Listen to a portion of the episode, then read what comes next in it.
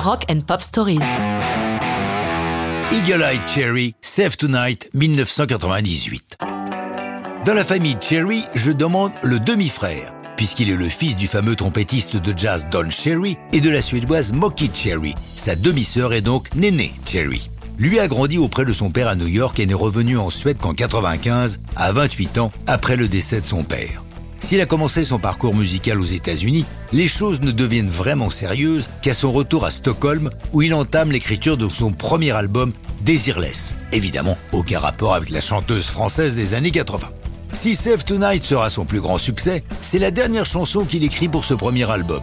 Mais il s'acharne sur sa composition car, comme il l'a dit, il veut qu'elle soit spéciale, une œuvre qui demeure dans nos mémoires pour de longues années.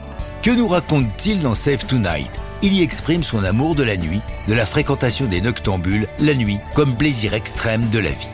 Lorsqu'il a terminé sa chanson, il la trouve si réussie qu'il est pris d'un doute soudain. N'aurait-il pas involontairement pompé sa chanson sur celle d'un autre artiste? Il l'a dit, je le cite. Quand j'ai écrit le riff du refrain, je me suis creusé la cervelle, persuadé que je l'avais plagié, me disant que c'était trop bon pour que quelqu'un ne l'ait pas fait avant moi.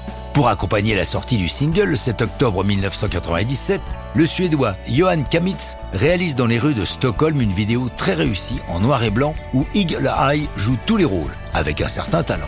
On remarquera que dans ce clip, l'un des personnages est percuté sans gravité par un gros SUV.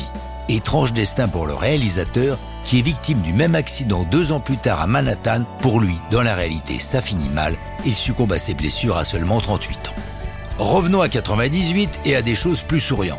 Save Tonight est un immense succès mondial qui ne va se dessiner qu'avec le temps puisqu'il faut attendre plus d'un an avant qu'elle ne se classe à la deuxième place du hit suédois, la cinquième du classement US, à la sixième du britannique et top 10 un peu partout sur la planète. Eagle Eye est un peu désarçonné par ce succès soudain. Lui qui aimait sa vie plutôt tranquille, se retrouve dans le tourbillon de la promotion mondiale et des tournées. Par contre, lui qui voulait que sa chanson reste dans les mémoires, c'est réussi puisque plus de 20 ans après sa parution, Save Tonight est toujours programmée sur de nombreuses radios et est inscrite au répertoire d'un nombre colossal de groupes de reprises.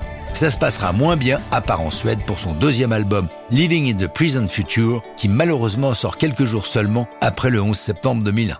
Mais ça, c'est une autre histoire de rock'n'roll.